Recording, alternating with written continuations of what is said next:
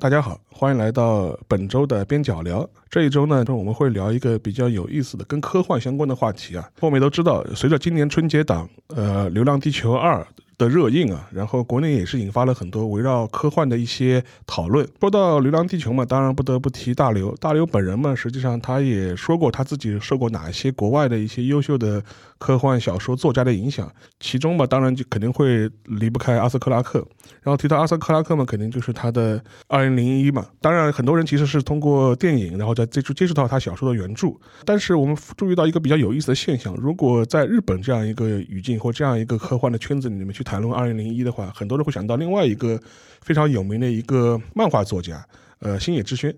星野之轩他自己有过一部杰作，就是《二零零一物语》。然后的话，当然这个故事跟阿瑟克拉克斯的《二零零一》当然是有关联，但他也有他自己的一些独到的一些创建在里面。然后在日本的科幻圈、漫画圈，然后提到《二零零一》这个话题的话，很多人都会提到呃星野之轩。所以说，我们今天这个话题呢，肯定是围绕星野之轩以他他的科幻的一些漫画作品，以及他一些历史向的一些漫画作品来展开。好，今天呢，就是我们也邀请到了我们的固定主播雪莱老师。大家好，我是雪莱。然后另外呢，我们也邀请到了我们的一位老朋友了，至少是我和雪莱老师的老朋友了，也就是我们的小麦老师。大家好，我是小麦。对，然后熟悉的话，小麦老师的话，说不定在之前的一些其他的一些播客节目当中也听到过小麦老师的一些精彩的分享啊，在那个东亚观察局锦湖端会议以及近期电台，可能都听过小麦老师的精彩的分享。然后小麦老师的手背范围啊，其实也非常宽广啊，就是从日本的。呃，各种各样类型的这种漫画，以及到一些科幻的一些文学都有涉猎，所以说今天呢，我们两位可能对星野之圈也都是非常了解，说来展开这样的讨论非常的合适。所以说，既然谈到了就是说他的一些科幻漫画的一些创作，以及呃《二零零一物语》啊，我不知道两位就是说是到底是什么时候开始接触星野之圈，或者是看到《二零零一物语》的？我的话是大概好几年前吧。然后当时的话也是看了一些其他的这个日本科幻的漫画，然后我很有兴趣，就想看一看这个比较高水准的日本科幻漫画是什么样。然后看到大家都在推，他说：“啊，这个人星野之轩绝对推荐，嗯，他的作品的话绝对称之上神作，嗯。”然后我想，既然看看这个神作到底什么样，就就开始接触起来。然后我发现他也很有意思，不仅是这个科幻漫画，而且它的历史民俗类的漫画的话。受到评价也很高，而且它会，呃，也会画一些这种与中国相关的，包括它的这个海地，就是画的是中国的这个郑和的这个故事。对，然后觉得也看的很多东西也很有亲切感，嗯，所以慢慢慢慢开始入坑了。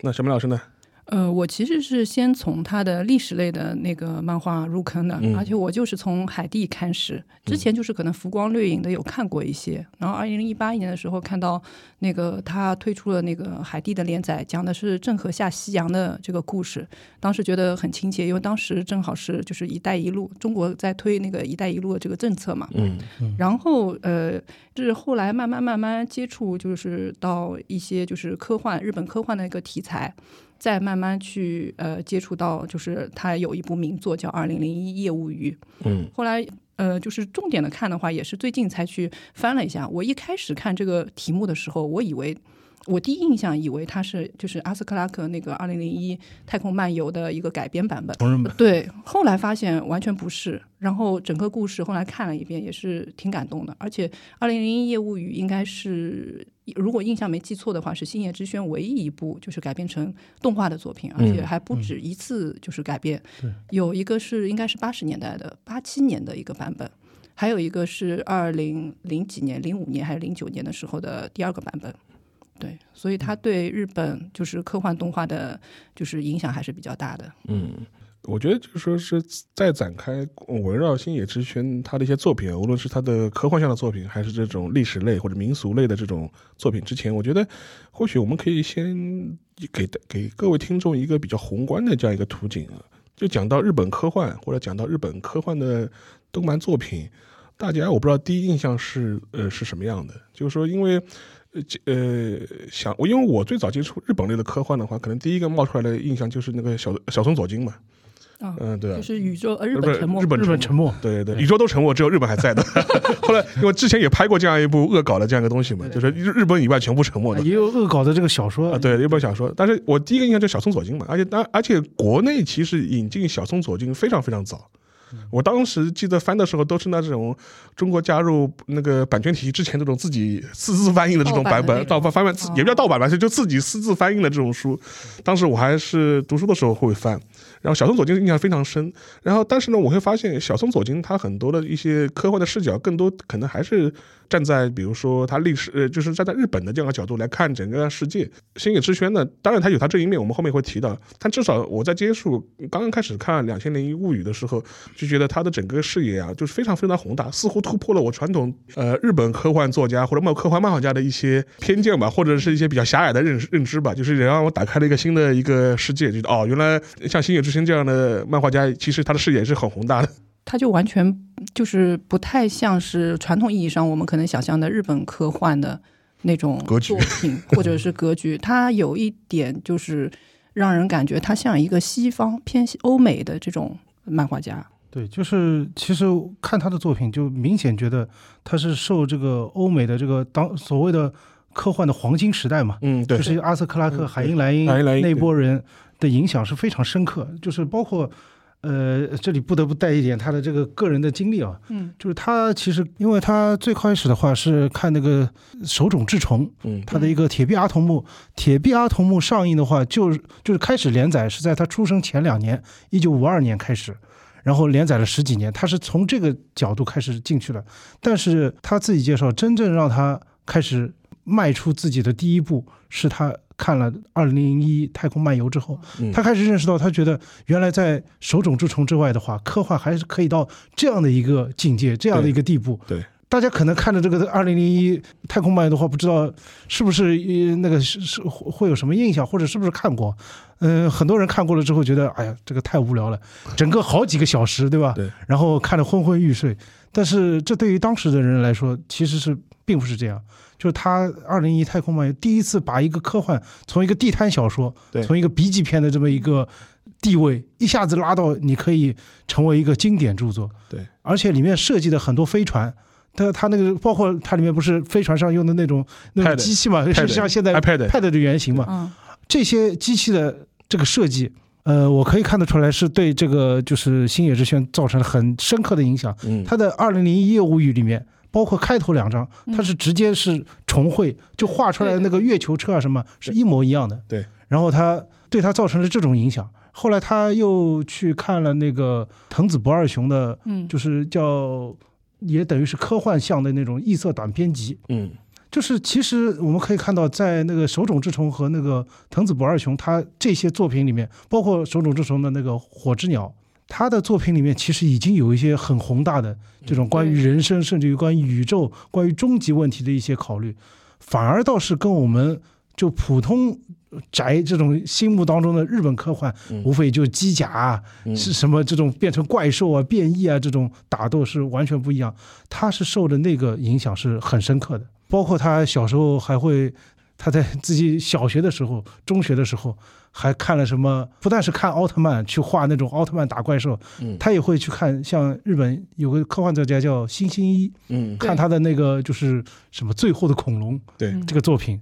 然后他还会去。然后自己画自己最后的恐龙的漫画，包括他还去看那个，就是都是在自己中学的时候，笔触还很稚嫩，画那个时空隧道所谓的。啊，这时候他的视角已经跟一般的日本漫画已经完全不太一样了。所以我个人感觉就是他受他是一九五四年出生的，对，然后他受那个硬核就是科幻，包括欧美的这个科幻流派的影响比较深。然后他在后期的这个创作当中，也更偏向于呃，相对来说更偏向于欧美的这种科幻的这个谱系。在他的科幻作品当中，比较少有。就是我们日常比较熟悉的，就是日向的这种科幻的，经常带有的这个宅的一些元素，就包括刚才学来老师说到的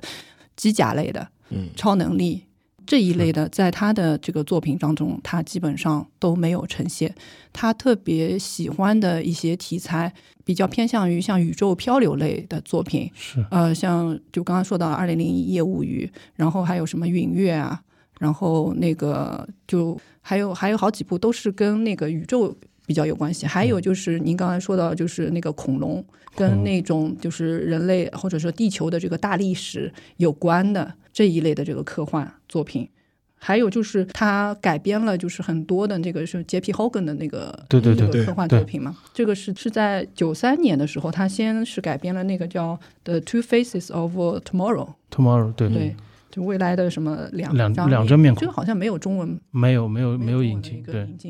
九三九四年的时候，然后二零零一年到二零一二年的时候是改编了，就是杰皮·豪根最著名的《星之继承者》。星之继承者，对对。然后当时的那个时代背景，后来看了一下，是因为就是二零一零年的时候，杰皮·豪根就去世了。去世了，嗯。后来是二零一三年的时候，又改编了另外一部是《Twice Upon a Time》。然后这部作品，这部作品也没有翻成中文，也没有翻成中文。这个名字，我相信很多的那个动画爱好者应该是会很熟悉，是那个就是 EVA 呃新剧场版中的这个副标题吧？对，其实那个作品也是在二零一二年、二零一三年的时候，当时开始制作，呃，发表是到二零二一年才开始的，所以这个是。整个就是《星野之轩》，就是科幻这一系上面的呃这个特色吧。而且我想到，它除了我们前面提到了《两千零一物语》之外，呃，它还有一部很有名的一个科幻叫《蓝洞》嘛。是。蓝洞的话，其实当时我有一个比较印深深的印象，就是它的主要角色，他他的那个身份设定就比较有意思。他没有把它设定成一个日本人的，你没把它设定成一个白人的，就是他就设定了成了一个，我就是一个一个女性，然后是一个非洲。裔的有色人有色人种有色人种女性，而且你可以想象一下，当时他这本出的话，其实也很早，对，九一九二年，两千年出，相对来说还是还等于是要靠近快三十年前的这样一个设定。对，然后选择这样一个背景人物来做一个他的一个科幻漫画作品的这样一个主角，其实也是一个蛮大胆或者蛮另类的这样一个这样一个考虑，尤其是作为一个日本的一个科幻漫画家来说，所以那个时候我就觉得，哎，他有点想法，很不一样。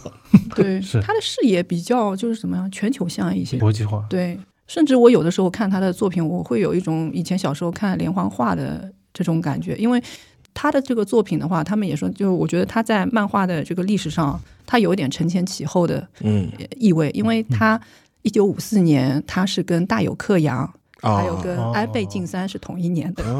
所以他们就是从小就是经历了，比如说东京奥运会。然后那个大阪世博会，然后就是经历了这个科幻的这个浪潮以后，它会谱系上面会更偏向于欧美的这个谱系。它是一九七五年出道的，那一九七四年的时候呢，就那个日本就发了那个就是就发表了那个宇宙战舰大和号，当时是引发了就是就是第一波动漫界的一个。浪潮嘛，嗯，但是他的创作的后，包括他之后的创作主题，他跟就是《宇宙战舰大和号》其实是站在另一个位面上。同样，他是就是讲那个宇宙主题的，呃，宇宙题材的这个这个作品，但是他关注的点跟《宇宙战舰大和号》后面，包括他后面延伸出来的很多作品关注的点是完全不一样的。对。对，然后那个，而且他的这个创作的这个画面的这种风格，他的绘画绘画风格的话，也更带有很多就是呃相对早一点巨画的这种这种风格，而且他非常强调就是用黑白色，用黑白色，而呃就是之前有看那个。浦泽直树采访他的那个曼勉有专门做了一期，他就现场展示他怎么画那个就是海地的那个呃画面，怎么画这个海浪啊之类的。哦，你会发现原来这些图都是他手绘出来的，而且速度非常快，而且速度非常快，像三 D 打印机一样。呃，就是通过这种黑白色强烈的对比，呈现出非常壮丽的这种画面，从呃大海到宇宙。那么这些就是创作风格，跟后来的很多的这个呃 S F 的漫画家也好，或者是其他的漫画家也好，都不太一样。所以它代表了一个，我觉得是不太能够被替代的一个独特的一个一击吧。嗯，对，也有可能这就是为什么他。相对来说的话，我我始终觉得他是属于那种叫好不叫座，就是他始终是有一群这个铁粉，铁粉，而且觉得他的地位很高。但是同时的话，他又没有真正的，我觉得他的风格也好，他的这种传播度也好，没有真正的就是成为传播开来。因为他的创作的题材或者他创作的风格，他有点刻意的去商业化。或者是他是跟主流流行的保持距离，稍微保持了有有意保持了一点距离，但是像嗯，那些比较流行的这种 IP 啊，像浦泽直树啊、田中芳树啊，然后这些大咖都是对他非非常非常的敬仰，我记得他帮田中陈德芳是画过那个封面的呀。就是就是银传银传的的一套封面对。就是他画的。对，因为你前面讲到他是他有一群铁粉，其实就比如说那个谁啊，就是岛叔叔嘛，对，小岛小岛秀夫，小岛小岛秀夫嘛。但小岛秀夫情商比较高，善于夸人，对吧？就是说，就说日本一级这个马屁师的，对对对对，谁都是我的翅膀，你们都是我的翅膀，你们都是我的翅膀，就是，所以说，但是但是他对那个星野之轩也是非常推崇的。但是其实如果你熟悉小岛呃小岛秀夫的他的一些喜好和风格的话，他有这样一个偏好和一个这么高的评价，其实也很正常。我觉得他这种调调明明显就是对他胃口的对。，小岛秀夫又对那个二零零一太空漫游很感兴趣，对，还对那个就是《星之继承者》也也很很感兴趣。对，然后，那我这里特别要讲一下小岛的秀夫 是怎么一个彩虹屁。彩虹屁的，对他，他这边怎么说的？他说：“他说我当时第一次就是在书店里面嘛，嗯，等于看到太二零零一太空漫游，又看到了这一本二零零一夜物语，语，一翻了之后震惊了。嗯，他说：‘星野大师，你就是我们日本的国宝。’然后接下来的介绍还还要肉麻。他说：‘你就像一颗太阳一样，我愿意像我愿意像一颗行星一样，我远围绕着你转，永远做你。因为他不是这个，就是星野之前，我们刚刚说过，他画了那个《星之继承者》。对，对我愿意做星野的继承者，永远绕着你转。所以我这里的话，我就联想到那个，就是几年前吧，然后小岛秀夫的话在疯狂的在就是这个推崇大刘的那个《三体》，嗯，呃，然后把等于是一手把这个《三体》引进了日本，我们在日本炒了一遍，对对，日本炒了一遍，然后我们这边的话是，哎呀，非常高兴，就是的确我们中国的漫画能够得到日本的赞认同小说，是一件很好的事情。对，但是另一方面，我们对岛哥哥的这个赞美的话，我们不能不能太过于这个就是当真的。当真，对，因为岛哥哥实在是 实在是这个好评实在太多了我。们这这这导哥哥嘛就说，你看他推特就是的，今天到晚就说我看个什么电影什么决赞，就是 决赞，就就是属于我称我称之为就说是什么日本什么 A C G 界的好评师的，他他大概是想占领各种书的那个妖风。嗯，对对对，对对对对妖妖风小王子，妖风小王子。提到那个两千零一那个物语嘛，我觉得呃两位就说对两千零一物语的话，呃，因为我觉得这个故事本身，我觉得没有必要去把它复述一遍了，还留给大家去自己去看。而且我觉得你看过阿萨克拉克的写原著或者你看过电影之外，其实不妨碍你去欣赏这样一部漫画的作品。两位就是对当中的哪些片段或者哪一些就是印象特别深？其实主要是两个，嗯一个的话，它二零零一夜物语呢有个特点，它其实是很多短片凑起来的，对它呃有一些短片的话，甚至于很松散，是你看不出一根主线。但是你硬要说它有主线的话，其实是有的，有两根。第一个就是我们他提到，真正我们人类的这个航天技术，真正突破太阳系。是看到了什么？就是写的也是非常的这个非常的离谱，看上去有点离谱啊。嗯他说是我们发现了这个太阳系的所谓第十颗行星，嗯这个所谓叫魔神星。嗯因为呃，他说发现，哎呀，这个不是说那个冥王星的话被开除球开除这个行星行星行星行级了嘛，然后说发现还是有一颗行星在影响他们。嗯原来是这个魔神星的话，所谓是它是由反物质组成的。嗯，然后嘛，什么多少年围绕地球转一次，呃，接近地球一次，然后造成了地球上的大灭绝。这个有它这个有意思的点在哪里呢？它就是说，这个魔神星的话，象征着人类科技的一个临界点。嗯就是它当时就是引入了这个宗教的元素，对说啊，你们人类这个犯犯了太多的天条，吃了太多的禁果，这个科技就是你们的禁果。如果你们再利用这个魔神星的这个反物质技术的话，你们将堕入地狱，万劫不复。当然，最后人类在他的笔下，人类还是走出了这一步。对，不鸟你，哎，不鸟你。然后这我就想起来，其实星野之前很喜欢玩这个嗯，就是宗教和科学的这个梗。对，而且他是很喜欢他的作品当中的话，两个元素出现的非常多，一个古希腊，嗯，一个就是那个宗教，宗教对，就等于两系文化嘛。对。然后这个我觉得他也是非常的，我觉得也是非常的对这种欧美的这种调调。嗯然后还有一个印象深刻的就是在《二零一业务语》里面，其实有一个主题是很鲜明的，就是它很多篇目的话都都体现出来他对于这个生命、生物对于生命的这个思考。里面有一个短片，讲的是一颗行星的话，基基本上就是要快灭绝了，快要毁灭了。但是他们发现一个很独特的一个现象，就是这个上面的所谓的植物啊，嗯就是定期的会向太空会向天宇宙当中喷洒一些他们的种子，就是预示着这些他们也知道自己命不久矣，所以他们尽可能要把自己生命的种子要在宇宙当中传播下去。这个主题其实在他的这个笔下的话是反复的出现，而且不仅是在科幻当中，在历史当中也会出现。我们等会儿这个主题其实是可以聊一聊的。对的，呃，我印象比较深的是，就是二零一一业务语，它本来是很松散的对一些小故事啊、我就反正浮光掠影的这样看下去，但是它里面有几个故事是前后呼应的。但他会可能会隔几个故事，然后突然又讲到某一个故事。这些前后呼应的故事里面有一个线是说，就是呃，人类人类就是有有就是人类不断的想要去探索那个宇宙的一个空间，然后最初的时候，他们就派出了一艘船，这艘船是其实上面是一群小孩儿，然后还有两个父母，然后在漫长的这个星际旅行当中，他们不断的在生小孩儿，然后直到就是说。那中途也有很多小孩儿，就是可能因病去世了。然后直到他们某一天，他们达呃到达了某一颗星星球，然后小朋友们就是从那个宇宙飞船里面那个到了这个地球上面啊，到了这颗星球上，这颗星球这个环境看上去是适宜生存的。然后这个时候呢，他们的父母就就就消失了，但就发现这个父母其实是这个飞船上面模拟出来的那个 AI 嗯那种拟生人。对然后呃，这是一个这个这个故事应该名字叫《宇宙孤儿》嘛，所以这些小孩其实是被机器人养大，然后散呃是人类散播到宇宙当中的种子。种子，对嗯然后呃，隔了几个故事以后，又出现了一个小故事。这个小故事讲的是，其实是跟这些小孩是应该是同源的一个呃，就是一个财团的这个 boss 吧嗯，带着一艘船，呃，先行抵达了这个星球。他就是说，当时人类经过了一段时间以后，他们的技术已经发达，已经突破了一个临界点，他们能够能够就是很快的抵达到某一个星球，然后他在这个星球上动用这个财团的这个资源，就是播种啊，然后撒，然后然后你才知道哦，原来之前一个故事里面这个小朋友他们到达这个星球，其实不是一个适宜的星球，而是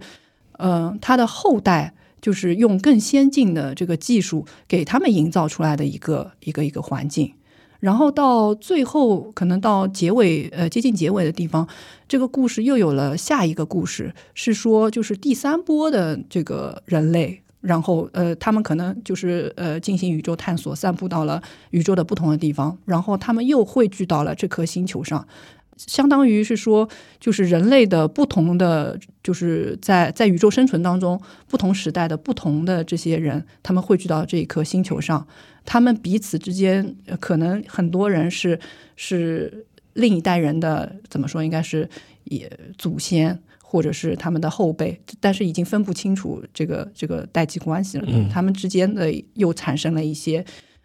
呃，就是人性方面的一些互动吧，我觉得，嗯所以这个故事，呃，算是一条引线，就串联在这个整个这个二零零一业务语当中，给我印象还是留下比较深刻的。因为本身它的其他的一些松散的故事，呃，从不同的方面去去讨论了生命的各种形态，人可能会在宇宙当中去探索，可能会碰到各种各样的事情。呃，它都在这个里面去去讨论了，但是这一条主线把这个故事，我觉得，呃，更体现出来就是二零零一业务语的一个精神主题吧，就是一个嗯，人类对外太空探探寻过程当中的一些一些就是想法和呃生命的一个追求。因为其实他在你前面提到这样一个故事的一个主题啊，就是那个生命的在宇宙间的这种传播和发散的这样过程。其实我就想到了我二零年吧，应该是一下一九年，当时就玩过一个当时曾经蛮蛮热的一个日本的一个 A C G 游戏《十三机兵防卫圈》。我在玩，对，你不觉得很像吗？你不觉得这个故事本身就是感觉它里面就是感觉是结构非常近似于，就是说星野之轩在你前面讲的那那个故事里面就是这种传播的路径。当然，我不知道就是说是总监那个神谷圣治他是不是有没有直接受影响，但是我觉得他肯定是读过。那个星野之轩的故事，所以说他整个一个十三机兵防卫圈的他那个架构，你觉得他那个逻辑和那故事的这个一个母题，你不觉得很像吗？就是跨越时时空跨越那个时代，跨越就是维度各种维度，各种维度，就是人和人之间的就是勾连。勾连。对的。所以说，我觉得从这个角度来说的话，你也能看出来，就是被他的就是他的他的一些影响吧。我觉得这一点的话，他这个母题本身的话，我觉得除了提到了一些科幻的一些面向之外，其实你可以发现，呃，星野之轩它所有的主题，呃，除了就是除了在除了在科幻领域上面，哪怕在历史写作或者在历史的一些主题里面，它有一个很强调的一个母题，就是时间，时间本身。就是无论是在科幻时代，比方说我们人类进入未来时代之后，它的一些跃进，还是回他回到历史去讲一些，比如说像宗像教授系列的一些里面，对他的一些探讨，讲过浦岛太郎，对浦岛太郎，都是一些关于时间的话题。时间方面的话，其实就它它里面的话会就是，我觉得总体来说还是体现了他对这个他被这种科幻黄金时代所受的影响吧。嗯。包括他一些这种很经典的一些命题，他有过一个短片，我忘了是不是在那个《二零零一业务语》里面，就讲到一对夫妻，嗯。他们他那个丈夫的话是，就是这个飞船因为发生了故障，在那个黑洞旁边在探哦。探索的时候转，哎，不小心就被卷入了到那个黑洞里面。嗯就是这里面的话有个这个时空相对论的效应，是是，就他在里面的这个虽然只有很短的几秒钟，但是实际上在里面的人的话，他可以感到感受到的是有那么一段时间。对对。最后他说的是他的老婆的话，在外面等于生活，然后逐渐变老，然后最后的话，他终于思念自己的老公，也进入了这个黑洞，黑洞，然后跟这个老公的话，在这个黑洞里面相遇。嗯。其实星际穿越。啊，对，就像星际穿越。其实这个这个就是很经典的一个这个黄金时代的科幻的一些会思考的一些关于时间的一些问题。嗯，这个我觉得你包括像那个新海诚，他不是也有一个对，也有一个个短片。发短信嘛，啊，对，发短信，就是就是讲名字叫什么来着的？就是那个啊，其实这他就新是之声啊，新之声，对对对新之声发短信嘛，对。就是跨越银河的短信，对。跨越银河的短信，谈恋爱，嗯，就就是讲，其实你说穿了，播穿了，播出来的这个里面的要素的话，也就是对。就是时间对于你这个感情的一些影响。其实我倒是这个层面的话，我倒是想说一句，嗯。就是我还是觉得它明显就是停留在这个就是黄金时代的这个影响里面。包括刚才小麦老师讲到那个故事里面嘛，不是那个父母的话，他是一个 AI。你像现在的话，这个 AI 的话题现在又重新炒得很热，但是在星野之轩的这个作品里面，可以发现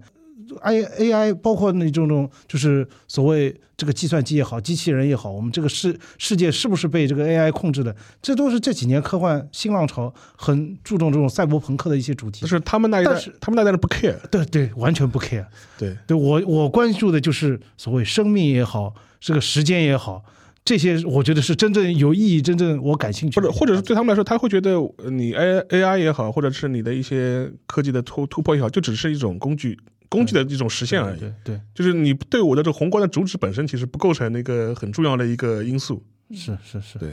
所以说从这个角度来说的话，因为还有一个就是讲到时间的话，它其实蓝洞这个故事也是也是是也是关于时间，也也是关于就是关于一个时间穿越的 这样的故事那。个恐龙什么大灭绝啊什么的啊对对，重返侏罗纪啊，啊，这类似于对，像呃，它也有一本对啊，《重重返返侏罗纪。啊，重返侏罗纪，其实我觉得《重返侏罗纪》和蓝洞的话，可以看作一个系列的。对的，对的啊，对的。嗯，那因为讲的讲讲回那个蓝蓝洞的话，其实就是一个时时空穿越，或者是你突然发现了有有一个时间的时间的一个虫洞，你可以穿越过去，然后由此引发的一些故事，它就是以这个系列就说是为主的嘛。所以说，我觉得从从这个角度来说，也是一个围绕时间内展开的这样一个故事。我们也前面也提到嘛，就是《二零零一夜物语》，就说是它本来就是一个呃基于阿斯克拉克这样一个母本研发研发出来的一些新的一些创作，但是那个《星际继承者》更多就是一个改编的改编的一个漫画。从这个角度来说，因为我说实话，就《星际继承者》的他的那个漫画我没看过，我不知道两位就说是看过漫画漫画之后去对比那个 J.P. Morgan 他原著，你觉得有什么风格上的不一样吗？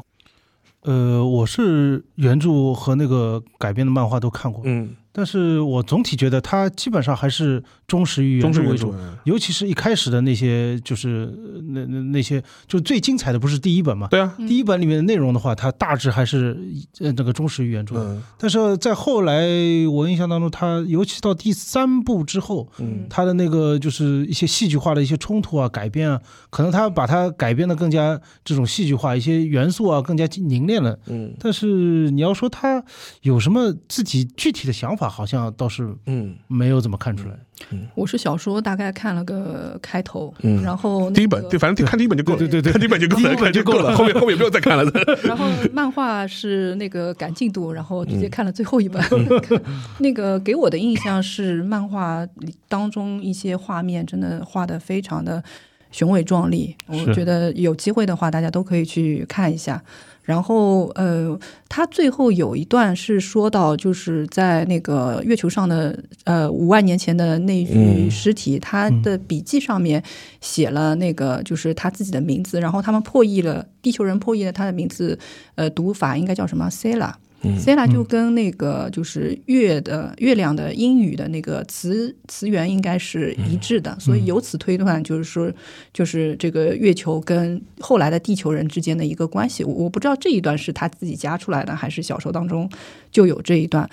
但是我看到的时候，我会觉得很星野之轩的这个风格，跟他的后来的像民俗类的、历史类的这种创作，呃，风格会很像。嗯。另外多说两句，就是《星之继承者》这部作品在日本就是科幻界，我觉得应该影响还非常非常的大。对，好像日本人日本人好像很喜欢，喜欢日本人因为好像是非常喜欢。对，因为是推理再加科幻，嗯就是很适合他们胃口。对，然后就是在呃动画界的话，有好几部动画都是呃向这部作品有致敬，就是高达有一部叫那个《星之继承者》，还有最早就是安野秀明画那个《蓝宝石之谜》，对，他的最后一画，他每次都会用科幻作品，对对对对他最后一画也就就叫《星之星之继承者》。嗯我是因为这部动画片，然后才知道这部故事。嗯而且他现在用的就是汉，就是汉呃中文的这个名字，嗯，很明显也是直接从从那个日文日文翻过来过来，翻过来，对但《星之继承者》，因为我先假设就是说，大家可能多多少少知道它的一个故事大概啊。总体来说的话，我觉得可能也是比较符合他们那一代科幻作家或者漫画家的口味，就是一个比较积极积极向上的这样一个故事。他最高潮的一个就是他的开篇，对啊，就是在月球上发现了一个五万万年前的的尸体的地球人，对呃，宇航员的地球人，我觉得就一下子就把人给抓住了。这种印象派很符合日本人的审美吧？我觉得你现在的话，现在的一些科幻小说家或漫画家，他不大会写再去写这种非常积极向积积极向上的这样一个宏观的故事了，就说是。就是呃，他其实且是一九八零年的作品，八零年，但但是他其实是很有当时时代烙印。嗯。就他包括他那个星星这个星际探索也好，跟人家外星人的话接结成触。接触结成友谊，你会想起当时的对。像哦《星际迷航》这种对对对对这种作品。对，包括他的第三部，其实他第三部的话是有一点这种冷战的影子在里面，对对就是这种美苏冷战啊，什么控制世界啊，像这种这种主题都出来了。当时这辈人的话是比较关心的一个话题。所以说，我觉得这一点的话，我觉得也是一时有时代烙印，然后正好也是星爷也是同一辈人嘛，所以说他也是呃重新改编的话，也是相得益彰。然后我们前面其实讲了很多他的一些科幻作品的一些主题啊，或者一些代表作，因为我再重复一点一点啊，就是我们更多的话是围绕星野之勋的他的一些特点或者他的一些我们认为比较有意思的点来具体的这个剧情复述啊，这个我们就不做了的。大家有兴趣的话可以再去看，而且我们这我觉得我也也有点画蛇添足。另外一点的话，就是星野作品它有一个很大的特点，无论是它的科幻作品还是它的历史向的作品，往往都是单元剧。嗯所以说你要让我们帮你复述一个主线故事出来，其实也不是太有意思的。就是说我举个例子，就比如说，如果我们要后面提到的，比如说宗像教授系列的话，那就是一个。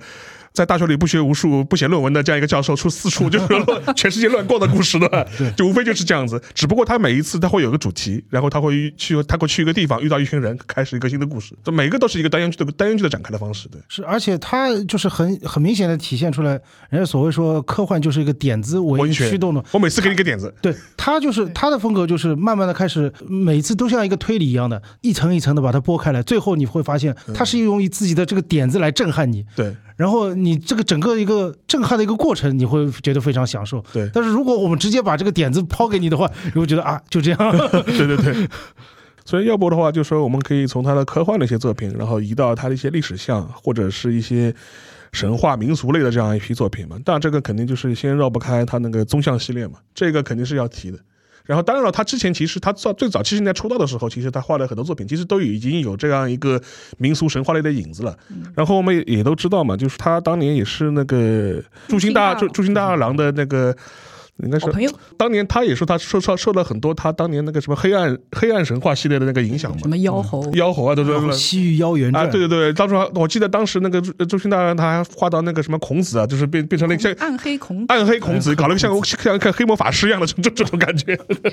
朱星大儿郎要比星野之轩要稍微大一点，对，但是他们出道、就是差不多，而且得奖的这个时间就差不多。嗯然后呃，他们两个从那个创作的这个风格，还有后面的作品来看啊，其实有很多很像的地方。因为朱星大二郎他也会画一些科幻类的，然后也会有一些民俗，就是历史倾向的这些作品，但是两个人的风格是截然不同的。就是你从他的画风也好，从他的这种呃气氛也好，都能够感受出来。但是也是就是星月之轩，其实一开始一九七五年出道的时候，他一开始画了很多偏向于科幻的作品，呃，也是一下子成名。然后手冢治虫对他的评价是叫 S F proper，、就是硬核，就是正统的这个这个科幻的这个呃创作者。但后来他也是觉得自己有一点瓶颈，他就去找了那个朱星大二郎，跟他可能聊，然后朱星大二郎给了他一比较多一些建议，然后他开始慢慢慢慢尝试了更多的一些就是民俗历史类的这个这个创作。嗯，然后讲到他的民俗系列的话，当然我们前面也提到了，就是那个宗祥教授系列嘛。这个系列的话，其实连载时间非常长，而且当中的话，其实也分成了好几部来推出的。比如说那个宗祥教授异闻录嘛，然后宗祥教授传奇考，就也是叫东方奇谭秘闻录东方、奇谭秘闻录。呃，甚至还出过那个宗祥教授大英博物馆冒险，对吧？对，那这也是一个一个很有名的一个番外篇。然后所以说，我觉得从这个角度来说的话，也是他的代表作之一。两位最早是什么样接触的呢？也是想了解一下，这样这样这样读到这个书的契机。而且说实话，我是先读宗像，再去读他的科幻类的作品的。我我是先读了他的科幻，然后再看看有没有别的作品，啊，然后看到他的竟然他本数最多，他应该是一个最大的一个系列，最大系列就是宗像，就是宗像教授，对。然后宗像传奇。呃对宗像就包括他从八几年一直连载到九几年，几年以后还出了二两千年以后还出了那个什么那个异闻录是吧？对，他其实还有一本《神南火》，神南火，就是讲那个季布神奈教授，对对对。其实也可以看一个番外篇。呃番外篇，对。对，也是他的一个作品。就是聚焦在一个女性这个教授，就是那个宗像教授，然后跟他还有一段那个什么。就是暧昧。暧昧暧昧，哎，哎对对对对对，后面再再讲吧。你先看，你先你你先说，你先说。谈到那个就是朱星大二郎他那种暗黑风格嘛，对，其实我觉得他的宗像教授系列整体也是这种思路，就是他会两条线并进，一条线的话就是现实当中遇到了什么人，对一条线的话就宗像教授的话发现了当时的一个什么谜题，对，然后两条线并会的时候就会发现啊。原来这个谜题背后藏着历史当中被掩盖的如此可怕的一个真相。对，往往这种真相就是比较暗黑的，对。比较血腥、比较比较恐怖，或者是就是预示着一些什么历什么政治啊这种黑暗的一面啊什么什么，然后最后揭晓的高潮的一刻就戛然而止。嗯，大致来说，这是他那个宗像的这个基本的这个风格在里面。宗像教授呢，虽然他的这个主题比较散，但是里面的话其实是可以嗯。体现出一个他呃就是星野之轩他一个比较集中的一个关注点，嗯，就在于日本和那个外界的一个交流嘛。对，一个写的是对于日本民族的探究，但经常出现的就是希腊神话，嗯他会拿这个希腊神话跟它进行对比，然后他会揭露出来一些这个日本历史上面跟外界交流的一个因素。其实对于普通民众来说，很长时间以来，日本的普通人的话就有这种印象，就是我们天皇万世一系，嗯，民族单一民族，对，我们文化我们日语也也很不一样的。，对，就是一个好像遗世独立的这么一个就所谓神国在这里存在。嗯但是宗像的它的那个一系列的这个关注点就在于，其实从一开始可以说是日本文化的一开始，那个所谓叫神文文化和弥生文化弥。生弥生文化的话，它里面揭揭露出来，所谓就是这个弥生的话，就是从外界，其实可以说是从朝鲜半岛那边传过来，嗯就是存在的一种文化的战争嗯。你永远有不同的文化，永远有不同的族群在你的日本的土地上面进行着交流也好，或者是冲突也好，这是我觉得它埋在这个宗教里面的一条暗线。嗯，其实你就现在的一些这个日本的考古也好，历史研究也好，其实很多已经揭露出来，在你尤其在日本九州的这块地方，嗯。对。它其实跟那个朝鲜半岛的南部是共享的一个文化圈。对，你从那个弥生时代开始，这个水稻技术就是从那边跟大家共享传入进去，然后铁器也是从那边传进来，然后那个就是直到后面的话，它一个叫所谓那个韩国南部的一个叫金金关加亚，嗯，叫日语叫 King 关卡亚是吧？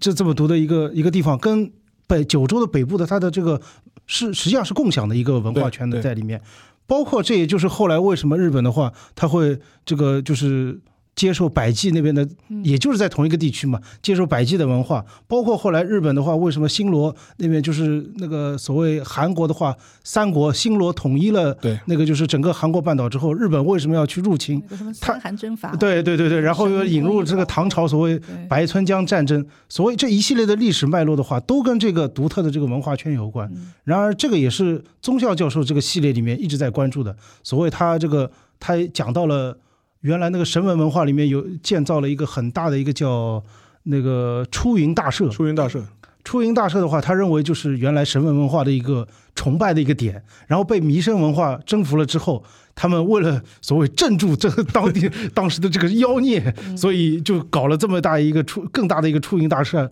来镇住它。包括你这个铁器从那个怎么一路传过从来，大陆怎么这传进来？对，带来了很多这种所谓天鹅的这种传说、羽衣的传说。啊，包括后来的话，你这个基督，它基督教怎么传过来？对，它甚至于里面它有一个看上去很不可思议的一个传说，就是我们讲那个日本历史上不是有个很有名的圣德太子，对，对，历史书上面看到的都是说圣德太子是在日本推广佛教，但是他那个他新对新野之轩论证出来，他说对，他是说，他说这个其实是那个所谓日本一直有一个叫渡来人，对，他们就是一批外来的，这个就是从朝鲜半岛，甚至于从中国外来的山东半岛移民，对一一些移民，他们把这个基督教的话，从这个等于是隋唐时期，大秦景教，对大秦景教流行中国碑，对，就是当时的这个基督教的话，就已经他认为就已经传到了这个日本。然后圣德太子的话，表面上是这个崇拜这个就是佛祖，其实是背背地里的话，他是 在在这个传播基督教，大家姑妄听之啊。嗯，总之，他对于这个就是这个日本的这个文化交流的话，其实是在这个宗像系列里面是非常关注的。对你前面讲的那个那个铁器跟天鹅的传说的这种嗯流传的这种过程方向，其实我当时也是印象非常深的这样一个故事。对，就是因为其实我觉得宗像教授他的一个系列，就是他把一些流传在日本各地的一些民俗传说，然后根据各种各样的一些历史线索，你可以说是打引号的说穿着附会在一起，是。然后通过这一个方式，然后给出一个比较震撼的这样一个历史的一个揭露，然后告诉你啊，这个实际上历史可能是什么样子的。我觉得更多的话是给你一种历史的这种想象。对，对。是嗯。是，就是我我我头两遍读这个他的宗像系列的时候，嗯我就有一个强烈的感受，嗯，我觉得这个星野的话，他应该是很喜欢这种什么所谓几大未解之谜，对对对这种对对对。这种伪科学的这种东西。阴谋。论。的后来 历史阴谋，论，我有幸看到了，就是他的那个书架的照片，照片，嗯，果然。果然，书架上面的话，严肃的历史读物和多少个什么关于日本什么未解之谜。呃未解之谜这种书的话是并排齐列的。对，嗯它里面，呃，我记得他有一些故事的话，其实是直接跟那个未解之谜有关。他有一本书叫《巨人的传说》啊，对对对，这他这是最早的最他是他的一个早期作品。宗像最早的一九，七七年，对最早的，它里面讲了几个部分。第一部分的故事讲的什么呢？讲的是还在一相当于一万年前，嗯当时还是这种冰河时期，嗯已经在这种埃及的什么地方有一个就是身材非常高大的一些种族，他们建造了金字塔。金字塔的话是为了聚集他们的能量，嗯他们聚集这个能量干什么呢？他们可以操纵就是天地万物的这种走向，甚至于天体嗯的走向。他们当当时就是想把这个 很很异想天开，嗯想把这个就是木星，嗯想把木星的话变成一颗恒星，嗯然后运用金字塔能量的话，把这个 把这个木星旁边的所谓第五颗行星的话，跟木星相撞，嗯最后导致了他们整个金字塔啊什么神殿啊全部毁掉。啊，你一听这个故事。我觉得就跟我小时候 看的这些这个未解之谜的话，这种什么金字塔传说 飞碟探索，啊、飞碟探索、超超古代文明，对对对对，这种就是非常的这个这个契合。远古外星人，对对对，这就是他的一些关注点，包括呃，他画的那个就是阿拉曼神殿嘛，对，嗯。他那个就是所谓在国辱漫画那个就是上面写的，里面有一个因素，他他自己谈到这个漫画的时候，他说这个漫画的话，他因为他曾经看到过一个说法，说什么非洲的话某些角落还生存着什么恐龙啊什么，哎，这个也就是几大未解之谜里面一个很经典的一个传说，因为他从小的话这种关注点就是嗯。非常的窄，就是这种，嗯，所以我，我我在看的时候，我会关注到，我觉得他在这一块领域的这个创作啊，有一点跟那个像日本当时比较流行的什么世界名著剧场那种嗯。广泛的去采纳各各就是全球各种地区的各种神话传说，然后从这个里面去汲取这种创作的灵感，跟这一脉是相连的。然后又跟它就是科幻的，就等于说是两两大块，但是他又会把他们之间给缝合起来。虽然说他说到就是有很多，就是刚才雪莱老师介绍的各种很脑洞的这个这个点子，但是我觉得不完全是为了就是说怎么就求惊悚博眼球，他是试图在一是说他提供给我们不同角度的一种就是可能性的一个发散，第二种第二个呢就是试图在里面去找寻一些规律。合理性和规律。所以我们在看这个故事的时候，我觉得还是蛮受启发的，并不是说是去看一个特别特别怎么样惊悚或者媚俗的一个故事。嗯我我这里不好意思，我这里一定要可以学到很多知识，我觉得。对我我我我这里一定要找补一下，就是我刚才虽然这么多吐槽，但我的意思并不是这个星野之轩它的民俗系列的话，就好像漫无天际，没有规它其实星野之轩他的一个特点倒是他的作画是非常非常之严谨，他会在作画前的话做非常详细的考察。考察对，他呃就有这么一个例子，他他的不是有个那个纵向系列，他不是有个关于大英博物馆的那个作品嘛？嗯然后他的作品的话，在大英博物馆展览之后，他跑到现场看，就是那个展览里面展出了日本的那个神文的那个图偶。然后他看了之后，第一个印象竟然是，他说：“哎呀，看他们的这个实物的这个脚啊。”然后我意识到我的有我的那个作品的话，原来是画错了。对，对他画错了。他然后对于这一点的话，他印象非常深刻。他因为他画什么东西的话，无论是恐龙也好，战舰也好，包括这些古物也好，对他一定要强调的是非常的精确。对对他其实对于这个科学什么方面，他还是有很深的一些认知在里面的。呃，其实应该这样讲，就是说他的很多呃基于历史神话的一些演绎啊，呃，其实你可以把它这样考虑，就是他更多的话，他是抓到了一点线索之外，他对他做了一个历史的一个想象或者是一个假设，然后除此之外衍生出一个比较精彩的故事。因为很多事情的话，它毕竟因为你不是在做呃那个历史研究的，就是你必须完全有一份证据说一分话的，那就是他作为一个漫画家，他或者他作为一个科幻的一个作家，或者是他作为一个他作为一个呃，就是一个创文艺的创作者，他有他有一分的证据，他可以讲十分的话，可以他可以编个十分的故事出来。这个这个的话，我觉得这是一种嗯文体上的一种赋予他的一种优势和他的一种自由。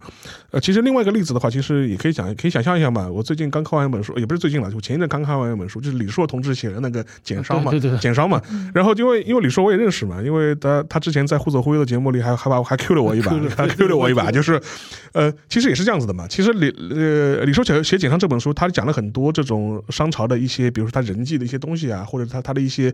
呃政治的一些呃政治的一些制度也好，其实很多很多也是他基于考古学的他自己的一些推论和他的一些自己的一些假设而已，他并不是一个历史的一个定论。当然，很多人也会拿这个批评他，说啊，你这个就说是很多是阐发过度啦，就不严谨啊。根本这个这一点嘛，我觉得李世同志自己也承认了呀，他也跟你说的，这是我的想象呀，这是我的一个推测而已啊，对吧？我觉得，我觉得这一点的话，我觉得还是应该可能可以，或许从这个角度来认知的话，可能更符合就是说宗香教授本身的他的一些原意和他的一些特征吧。当然，它有一些，其中有一些传说，我觉得更多是对日本既有的一些，呃，也不能叫都市传说，就是一些历史传说的一种野史野史的这种再现。最典型的例子就是《元易经》，就是说灭救成吉思汗嘛，这是成吉思汗。对这一点的话，其实这个不是他的原创，对，这个是传统古来历有之古来有之的，就古自古有之的这样一个日本日本的一个传说。大致的传说就是我们都知道元元平合战嘛，元平合战袁家的大将嘛，就元义经嘛，就是，然后他由，但是他由于什么功高震主，然后然后被他弟弟元赖朝就是给呃不对不对不对，被他被他哥哥元赖朝给逼死了嘛。然后最后的话，呃，当时的民俗民俗传说就是他。呃乔装打扮，然后流露去了大陆，对吧？对，然后然后在蒙古草原成为了一代雄主的，这是一个非常离谱的故事。然后他自己也画过那忽必烈的未完成的帝国嘛，就是他他那个嗯小说里面对对，对其实他简直就是把这个故事给你重现了一遍。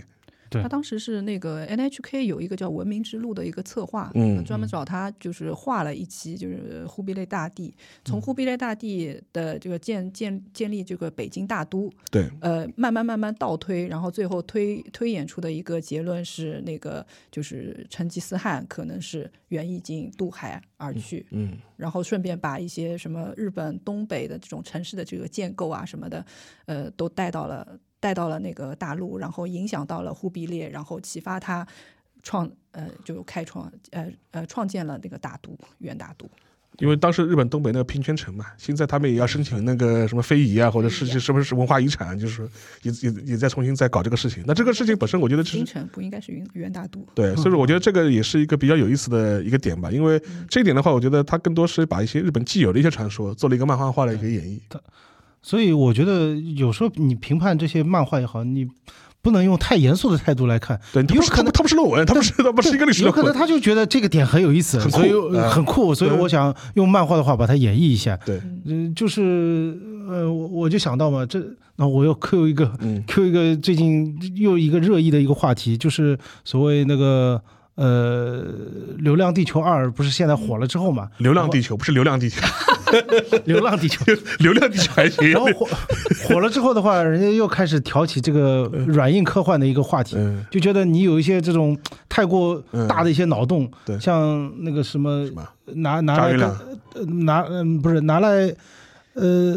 倒不只是炸月亮，嗯。炸月亮的话，其实那个就是呃星野知知道说一句，那个星野之轩的话也有过呃，似炸炸月亮对一个对陨月，对吧陨月？其实跟那个《流浪地球》的话倒是有一点类似。对当然那个星野之轩给的一个解决方案的话，我觉得是非常的有想象力和浪漫。对，呃这这里就不剧透，大家大家可以看一下自己可以去看允月这个这个来来来来看一下。但是呢，大家又又说到这个，就是觉得呃，觉得你这个硬科幻，嗯，对吧？比较符符合科学规律啊，什么这个好像是比较高级的一个话，一个一个一个一个问题。但是我倒觉得，呃，其实现在越来越大的一个趋势是，不但不分软硬科幻，而且是科幻跟奇幻的话是不分家其实呃不分家的，都是可以并并列而成的。但这个我觉得是不是中文世界独独有的一个话题啊？因为本来的话，fantasy 这个东西，北其实我觉得在海海外很多评奖的时候都都是放在一起评的呀。对，我觉得好像周末时间好像非要分出一个什么奇幻科幻不一样，就是说谁高谁低的这种感觉。对他们海外那个做那个杂志，就是雨果跟斯巴克，他那个做做那些杂志嘛，他本来很多就是 science 呃 fiction- fiction 有时候也可以表示 science fan- fantasy，fantasy，对啊，对啊，然后你像他那个最有名的，根据他的名字命名的那个雨果奖，对哈利波特也得奖了嘛，对啊，对吧？？对，一样发的呀。对，一样发 的，所以他们其实不是很 care 这个问题。是，你像那个刘慈欣，他这个比较崇拜的这个阿瑟克拉克，他也说过，他说这很，他说先进到一定程度的科技，那就近乎于魔法。是，对吧？其实这个这个两者之间的区别，有时候你科的一面很重要，幻的一面也很重要。嗯你如果能真的能开出一个很大的一个脑洞来吸引读者的话，那你也是只要你能自圆其说，那你也是成功了。所以这点来说，倒是把那个新月老师他整个一个作品的风格可以串在一起啊，与其分科幻像还是这种历史类，或者是这种历史幻想类，他就整个都是一个幻想的一个大幻想幻想的一个大就体类。脑脑洞作家，脑洞作家、脑洞漫画家、脑洞漫脑洞脑洞漫画家。对然后另外一点的话，我觉得还是回应一下前面两位也提到了，就是他的一个呃历史民俗类的，它后面的一个主题吧，就是日本它不能隔绝于世界。这一点的话，我觉得它很多的作品其实都有所反映，包括一些我们前面提到的一些铁器的传入的历史啊、天鹅的传说啊、呃等等，比如说什么大清景教啊、跟圣德太子的这这种隐秘的历史啊，这点我都读的时候就非常像那个丹那个丹布朗的，对，非常非常非常像达芬奇密码达。芬奇密码圣德太子密码圣圣德圣德太子密码，就是就就就就就是这种感觉的。但是无论怎么样，它一个背后的一个主题和它的一个价值观投射还是很明显的。我我之前还看过一呃，他刚刚有一部，他是讲他那个。去那什么东南亚，意思就是说是东呃南洋那边去考察，意思就是说，呃也牵扯到就是呃二战时期，就是说是日入呃那个日军在东南亚的一些战争啊，一些一些暴行啊，类似也会涉及到，但是他东西也是主题，意思说其实就是日本列岛的人种，其实很大一部分也是南南洋来的，对，南岛语族嘛南，南岛语族是有南岛语族的这种血血统的，所以说呃从这个角度来说的话，就是说是就他意思就是说，我们跟南岛就是东南亚的地区的一些民族之间其实是有一种远祖上的一种血缘关系的。然后我们在二战时期对他们的侵略，实际上是一种。呃，你可以把它就是一一种就欺师灭祖的一种一种一种行为。然后的话，这一点呢的话，他也是通过宗孝教授本人在作品中是有一个一些很坦率的一些批判的。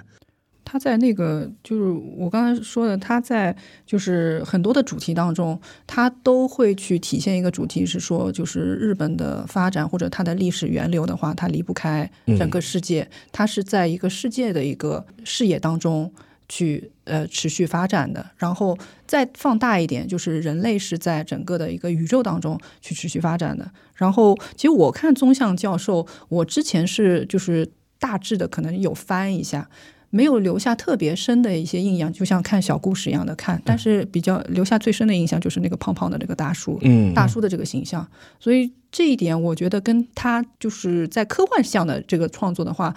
正好能够形成一个对比，就是他的科幻作品。有点跟刘慈欣很像的是，它里面的人物我基本上看完了都忘记。了，忘都忘。就是都是工具人属性，是为了推进他的一个点子或者推进他的一个故事而存在的。但是可能也是这一点，我不知道他自己有没有意识到。所以说他在做民俗类，就是历史类。这一类历史类的时候，呃，他的作品可能会围绕一个人物去去写，所以我就会记住哦，宗相教授，哦，那个季布神奈，对。然后再到后面的像郑和这一个一个的人，但至于他的故事，可能就是点点缀缀的在里面。对，但这点的话，其实会不会有一种也是跟前面提到的，是看丹布朗的感觉的，就是对的，对的，就是看完的时候觉得，哎呀，就是这个脑洞开的好好精彩的。对。然后后来什么看完之后，就放两天冷静冷静，感觉就就就这么回事的。我我我会觉得很精彩。我觉得这个事情本来这个世界就就这样，但是被他一说，会觉得哎，还挺有意思的。就看的很爽，看后全忘。就是，呃，这里提到他塑造人物，我觉得就可能特别是在民俗方面，还是在历史方面，他笔下的这个女性的话，比男性给要精彩我留下对更加精精彩。对，就是它里面都是那种就是比较成熟干练的女性，你像季布神奈就是这种这种类型。职业女性，对，而且他有两部作品的话，其实是跟女性的话是直接相关的。嗯一部妖对一个妖妖女传传说一个就是台湾那边有个盗版，它翻译叫胎亚亚麻刀，嗯就邪邪马台魔女嘛。对哦，呃，或者又叫火日传说，我看到还有这种翻译说法。特别是前前一个那个妖女传说里面，我觉得这里面的写女性，我不知道有其实他那个女性的那几本我我都没怎么看。都没怎么看过。对，但是我很喜欢宗像教授这种，嗯，对，就就中年大基不神奈，叔形基不神奈，基不神奈，喜喜欢中年大叔形象。但是那我推荐小麦教授的话，呃，小麦老师的话，小麦老师的话，这个一定要去看一下这个妖女传说。对，他所谓的要你，就是你一开始的话看的就觉得好像这个心心狠手辣啊，什么只为自己，但是慢慢的、慢慢的，他的这个视角开始转变，就是你会觉得他们诉说出了所谓女性的在历史当中的这种，就是一直受压迫的这种地位，他们一些自己的一些内心的独白，所谓我到底要不要去像一个男性一样去追逐权力，去追逐战争。它它里面会有这些问题存在，所以我觉得它这个妖女传说的这个视角还真的是挺不挺不一样的。对，就所以说，像星野之轩，我们会感觉他的风格会偏向欧美一些，是但是他有的时候写的一些价值观的话，包括就像刚才雪莱老师说的这个莎乐美的这个故事，一般不太会在，可能不太会在就是欧美的这种呃作品当中会体现出来，就是可能从他们的视角来看的话，又非常的大胆，或者是说比较东方一些。对，会带来一些新的一些一些见解，所以他有的时候，我我们觉得他的这个这个价值观啊，嗯，他虽很少去表明自己的一些就是政治倾向，但是他在有些就是创作理念上，你你能够感受到他自己对某一些价值观还是挺坚持的。就是他对女性角色的这种塑造本身，我觉得还是有传统的。就是跟我节目一开始就提到的，就是他一些其他作品里面，其实都是女，都你会发现女性的形象这种刻画的这种呃用力的这种深度，包括他对独立女性的这种形象的这种塑造，其实一直都在。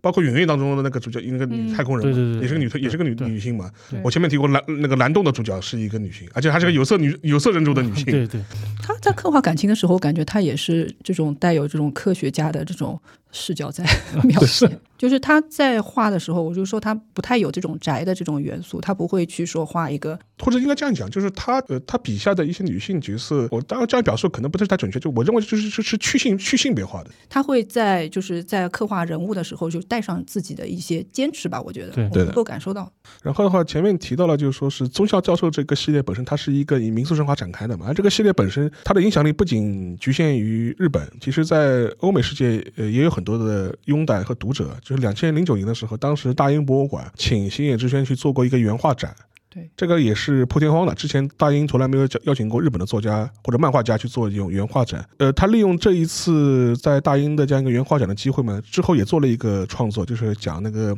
中校教授在大英的冒险，大英博物馆的冒险，丹布朗士的故事。后来的话，我们就发现星野开始转向做一些基于历史、纯历史类的一些人物来做的一些作品。最典型的例子就是海蒂。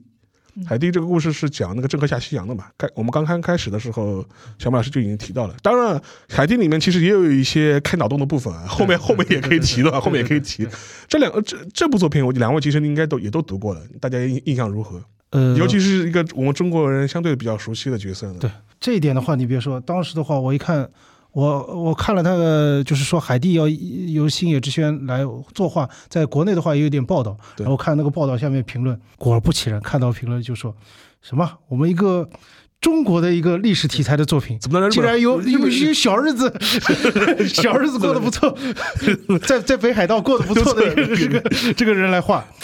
然后我看了，我整个一个看完之后，我想坏了。这个内容如果让他们知道了之后，觉得这小日子更加不错了。他其实就是你完全是可以把这个海蒂的话作为一种戏说，嗯，是而且这里面的话，其实这个郑和已经，他就他那个呃星野之轩的话，他接受过采访，他也说，他说他的说法是关于郑和的这个历史资料其实是比较少的。对，那么言下之意就是他所以进行了一些自己的个人的一些构思，在创作。但是其实是他完全的把自己的一个关心的一个点，对，关心的一些话题已经安在那个就是郑和的身上了。但是呢，这还不仅仅是如此。他这部作品里面的话，等于是把关所有关于郑和的那些从不靠谱到最不靠谱的传说全部安在里面了。呃，第一个，举几个例子，对，第一个就是麻子脸朱元璋，对，嗯。就是那个像猪腰子的一样的脸，然后然后他星野之线的话还特别的用这个笔的话，一点一点把那个 把把那个像那像像那个像那个麻将一样的，就一点一点画的很工整的把它给点出来。密集恐惧，嗯，对对对，画画到你像密集恐惧一样。但是这个其实其实我们看那些宫廷里面的画像的话，朱元璋本身的话，其实颜值还是可以的。嗯，就是这个这个有有说法说是朱元朱元璋之所以出现了他那种猪腰子脸的那个画，是当时有一种相面术，觉得长成这样的人的话，他天赋异禀，一定是做帝王相，就是是这么一个来头。然后当然他把这个也画进去了。那么第二个就是要说到郑和的话，说他是穆斯林，因为郑和大家众所周知，他原来不姓郑，郑是他那个明朝给他的赐姓，他原来是姓马，嗯，他的他的爸爸的话叫，呃，有有一个墓碑在那个云南那边叫马哈指墓，哈指还是当当时的一种尊称嘛，对。就是有有学识有文化的人。他其实好像人家考证出来，他郑和的话，他是元朝一个什么官员的后裔，色目人，色目人。那由此的话，其实就有很多这种联想在那边，包括在星野之轩它里面的绘画也是。他说，就是那群阿拉伯商人对着他说。你其实就是叫马和，你马和的话，我我就是意思，你你应该跟我们阿拉伯人是站在一边来的。包括它里面也画到，就是说后来这个郑和的舰队啊，不是到了阿拉伯天所谓天方那里，说是呃有传说是为了这个郑和，因为他相信伊斯兰教，去那边那个去麦加去去麦去去麦加一趟 朝朝觐。对但是其实后来那个我看到一些这个历史学家的考证啊，呃，有一个叫洪宝。当时一个随行人叫洪宝，他藏的那种就是一个碑文，上面显示出来，其实当时明朝的这个舰队的话，过去纯粹是做生意去的，嗯就是跟朝廷的话是完全不得干。嗯其实你也可以想象，我一个公务人员，嗯，对吧？出外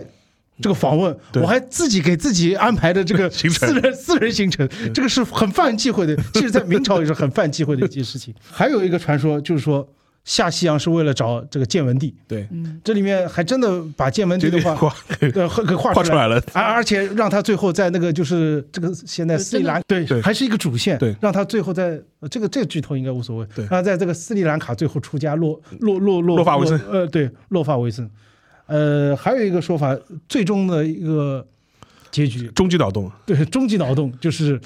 就是郑和发现了美洲，对对对对所谓人家有个有个人就是写了一本书嘛，叫孟我就很西斯。啊，对对对对对对。写了一本叫《一四一二中中国发发现世世界，然后是一个英国的退役的海军军官啊，对对对，这本书一出，我就觉得当时就我就肯定对他的胃口，肯定对星爷的胃口。他他他终于把这个也也也也给画进去。但是当然了，这个脑洞归脑洞，这个肯定不跟那个历史现实是不符合的。嗯，但是但是不，关键是他还把那个把那个印第安人的血缘跟那个日本人给勾上。这个这个感觉就是当代的，不是那个马伯庸写过一个殷商呃叫殷商舰队马玛雅征服史，对吧？对对对对对就是就像一个现代版本一样。但是有意思的是，他其实把这个安插进去呢，我觉得是体现他的一个思考就在里面。这部漫画的话，大家看的时候不要以为这是一个。那个就是郑和什么世界探险史，当然里面有很多 很脑洞的地方，也有很多，主要是在前半部，是。会有一些他这种遇到各种稀稀奇古怪的事情啊，稀奇古怪的探险，但是他有一半的篇幅，几乎有一半的篇幅都在探讨郑和和这个就是叫朱棣当时皇帝的一个关系，永乐永乐帝的永呃永呃永乐帝永乐帝的关系，永乐帝的一个关系，关对。包括这里面，我觉得这一点其实是反而倒是他比那些戏说要更加靠谱的地方，对。因为君臣关系怎么处理？对，凡是你探讨这个郑和下西洋的话，有两点是必须要记住的。第一，郑和的话，他当时不是一个人在行动，对，他其实郑和代表的是皇帝，是。是代表的是整个朝贡体制，他自己能够扮演的角色是很有限的。如果你真的按照一个历史来还原的话，那可能整个郑和下西洋的历史没啥好写的。哎，没啥好写的，没啥好玩的，所以可能他因此必须要把很多脑洞给塞进去。第二个，他其实郑和的整个一个下西洋的行为，他是在一个历史，在一个世界的一个脉络里面的。他说穿了，他下南洋的话，他也不是第一次，也在他之前也不是没有过。像朱元璋的话，那时候早就在他之前已经派使节到爪哇那边去，嗯去去过。他们其实是整个一个维持一个朝贡体制，甚至于我看到有说法说，就是所谓那个就是呃，在那个星野的里面也刻画，也也写到了，就是建文帝当时那个所谓被诛十族的那个叫方孝孺啊，方孝孺说那个就是朱棣为什么要诛那个就是方孝孺的十族？有有历史学家就提出来认为，其实有一部分程度上面就是因为他那个要打击建文帝的势力，建文帝势力背后的话有很多江浙一带儒生，就是江浙一带的这种影子，他要派郑和下西洋，因为江浙包括闽就是就福建一带嘛。他们很多势力的话都是运作在海上的，对。他要把海上的这股势力给他彻底的给控制住，这个才是这个背后的一个真相。对，就是你包括星野他里面提到的，他那个就是到了那个呃，等于现在的印度尼西亚那边、嗯去抓当时一个所谓这个悬赏额最高的一个海盗，叫陈祖义。他抓陈祖义，把他抓回来之后，很有意思的一点是在历史上面，在当地的话设立了一个叫旧港宣慰司。对这个设置的话，以前只有在这种内陆地区才会设置。那为什么要设置这么一个地方呢？就有历史学家认为，它其实是目的是你们这么多这个移居海外的这些江浙一带的这种势力人啊，对他希望你们赶快都搬回来，对你不要再往海外走了对。你再往海外走的话，对我大明是一个很大的一个威胁。这可能是一个郑和下西洋的一个目的之一。嗯，但是但是很有一点的是，他那就是结合了这个背景之后，星野之轩的话还有一点个人的一个创作在里面，就是我们刚才提到的，他一直很关注一个所谓叫生命的一个主题，对对，就是很在科幻里面的话，他也强调，在历史上面他。把这个作为了海地的一个主题，就是我郑和的话最崇拜我最崇敬的是什么人？就是因为我当时的话，郑和我九死一生，所以任何我拼了命也要活下来的那些人，珍视自己生命的人，就算你是朱棣这么惨无人道的皇帝，嗯但是你因为你重视自己的生命，对吧？所以我要救你。你包括那些倭寇，就算你跟我立场不同，我你珍视自己的生命，我也要救你。就是看上去好像有点不靠，有点有点扯，对吧？但是他其实是的确是星野在里面投射了自己对一直以来他对这个问题的一个思考。呃，我在看这个作品的时候，刚才有一点跟那个雪莱老师就是很相同的，就是它里面对于生命的这个价值观的这个强调非常的强。他在他第一话呃第一卷里面，其实把这个命题强调到了一个非常高的一个，甚至是超过了就是说郑和下西洋本身的一个一个政治意义，或者是探探究它自呃中间的这个原因的这个动力之上了。所有的这个命题就会跟它的呃宇宙漂流类的这个题材啊，其实呼应起来。其实这两个题材，就就是这个题材跟他以前的这个科幻，呃比较相同的地方是，就是都是漂流，一个是大海，一个是宇宙。然后他的整个的这个故事当中，就是有很多就是开脑洞的地方，他会碰到各种各样的种族，包括是什么，就是有三只眼的这个这个高僧，然后有在那个非洲的，就是最原始的人类，长得非常矮小，还近乎猿人这样的这个人类，嗯。然后有很多猎奇的这个部分，就好像在那个科幻的题材当中，他去到人类去到不同的。呃，就是星球或者不同的宇宙的不同的角落，然后遇到不同的事件，只是说他把它缩缩小到，或者是把它放到了一个就是怎么说十五世纪的这个环境下面去去讲述这个故事，然后把呃人类的各种人类，然后串联起来，然后在这个大环境里面还特别强调的把日本人给给给给凸显出来，就是他一开始的时候他就把像当时是视听幕府嘛，嗯把足利义满。把当时的那个一休和尚对都塞进去，然后再把就是那个日本的这个倭寇当时的这个海上盗贼的这些行动跟郑和结合起来，再到最后就是他第七次下西洋的时候，一起发现了这个这个美洲，呃，就就北美洲，嗯然后就整个的这个呃故事的话，他借郑和下西洋，其实把日本。日本民族吧，就是参与到了这个整个的这个人类的当时的人类的一个大环境当中去，这个是我印象比较深刻的一点。我觉得他的这个价值观的一个强调，还还有就是就是郑和对于就是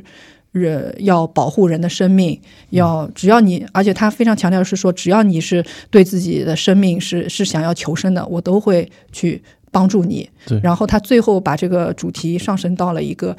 这甚至有点人类命运共同体的这种高度，就是呃，他再次下西洋，然后会见到很多的老朋友，然后那个跟他们呃跟不同的生命就是连接在一起，像就到这样的一个一个程度吧。对，对从从“一带一路”到人类共同命运共同体。我一开始看这个作品的时候，当时我我是在想，我我其实是有点好奇，我想看一下，就是日本人他会怎么演绎这个这个主题，他是不是也影射了，就是当时就是中国的，就是其实当时是大量的，因为因为我记得是那种国有呃民营企业啊，都大举的，就是、就是呃拓展海外市场。我想这个作家会不会借这个故事，其实在那个就是就是分享一下自己对中国现在崛起的一个思考。嗯，但是最后发现，就是可能他还是讲述的是星野之轩可能一直以来比较关注的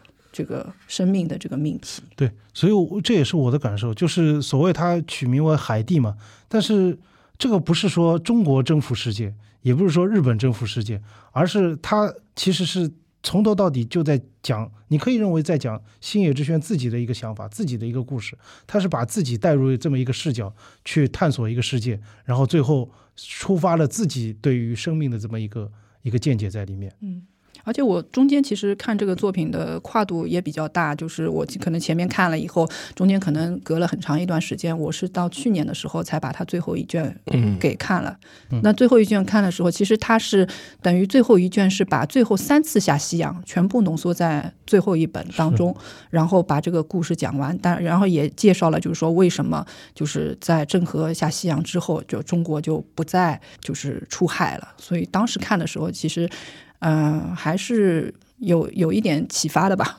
而且另外有一点的话，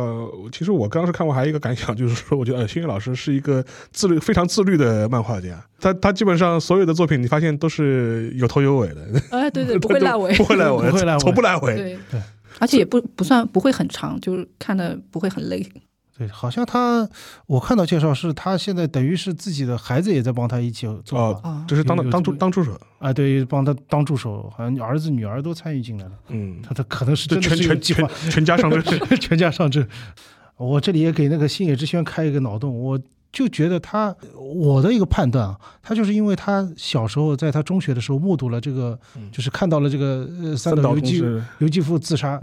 所以。对他造成最大的一个冲击，就是他在思考这个传统价值对于这个他为什么这么轻易的就放弃了自己的生命。然后他的自己的一个结论就是，其实你不应该放弃自己生命。对。然后他在自己的科幻和自己民俗漫画里面的话，不断的就重复的这个主题。然后的话，其实我们也讲了很多星野星野老师的他的一些创作的经历啊，和他一些作品的一些值得讨论的一些点。然后最后呢，我觉得可以请两位吧，就是你们如果要推荐我们的读者入坑星野的世界的话，你们会推荐哪部作品吧？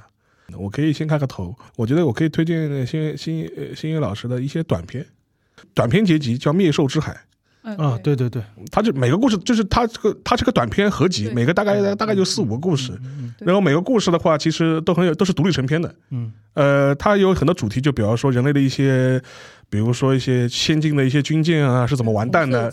红色齐柏林的是怎么把自己作死的？就是属于这种。还有一些什么，比如说他还画了一个日本战国版的白金的故事，对吧？然后怎么怎么把自己，然后还有一个是还有一个类似于现在《Last of Us》的故事，就是人类被真菌感染了，对吧？就是为了探险，然后被真菌真菌感染，被这个对对 Fungus 给给给灭了的故事。然后总体感觉我可以感觉这个主题就是说人类怎么怎人类怎么把自己作死的，就是人与自然，就是人类的傲慢怎么把自己作死？对对对对，因为这个的话，我。觉得，如果你看这本，你觉得他的一些画风你很喜欢，他的一些叙述，这个故事的这种方式你比较喜欢，那我觉得你可以觉得，哎，那可能星老星爷的作品比较适合你，你就可以去找一些大部大部头的作品来看了。对，我的话还是会建议《二零零一夜物语》吧，我觉得非常经典，而且它也配套有那个两部动画片。经典作品都被推荐完了，呃，我倒是继承者，其实我也很推荐，因为一是比较新，二是就是有小说和就是很多的就是致敬的作品，其实我觉得也比较适合看，而且它的画面确实很漂亮。那我推荐一个相对就是不那么星野之轩，但是我觉得故事还是蛮精彩的，能体现他的一个画风，叫《星舰迷航》。嗯，就是你看这个标题想不出来是什么，但是它它就是讲一个一个星球上面。等于像一个大逃杀一样的一个物种竞赛，最后生存下来的这个怎么样一步步复仇的一个故事。它里面倒是一个女性形象刻画的也很令人深刻，就是一个反派的女性嘛。然后这个它里面的一些关于这个科幻科学一些科幻的一些想象生物的一些描绘，我觉得也挺有意思。嗯呃，如果觉得那些短片如果觉得思考起来太累或者怎么样，看看这个的话，你就相当于看了部电影，是觉得也挺好，挺吸引人的。好的呀，然后我们也是讲了很多星野之轩的一些作品，我觉得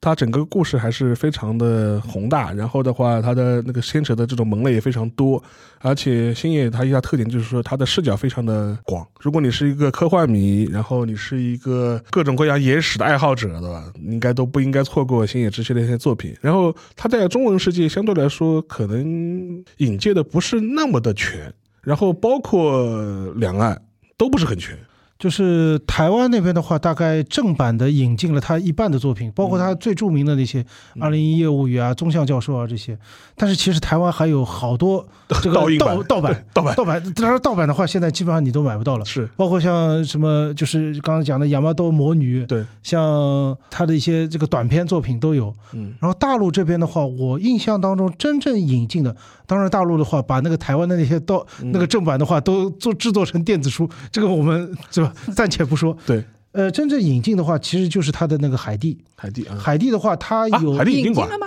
呃，是这样，是有一个叫漫翻的一个 A P P 啊，它大概引进了它的前前期，它总共有几部来着？反正大概是一半一半不到，大概三分之一的内容，嗯，引进了。然后面后面就后面就被然而这个漫漫翻的话倒闭了。所以还是很遗憾。我觉得如果有出版社能够大胆引进他的漫画的话，这真的是。对于科幻的一个很好的，我觉得它比较适合就是中文引进，因为现在中文的那个就是出版啊，会偏向于引进一些中高端或者青年漫画，就是特别精致的做那种就精致的这种漫画。对其实它是适合的。而且现在实际上那个就是中文界的话，也在大力的引进一些当时七八十七八十年六七十年代的科幻作品，经典科幻。对，他们在重新引进进来。你像《星之继承者》，既然引进进来，这个销量也挺好的。对，那个出漫何不出个漫画的，对吧？对对对。然后的话，今天也非常高兴跟两位聊了这么多关于新闻的一些讨论。那我们后面的话，我们可能也会聊一些相关的一些动漫的大家吧，或者一些有个性的一些作作者，然后大家也可以期待一下。那今天的节目就先到这里，谢谢大家，再见，再见，拜拜，谢谢。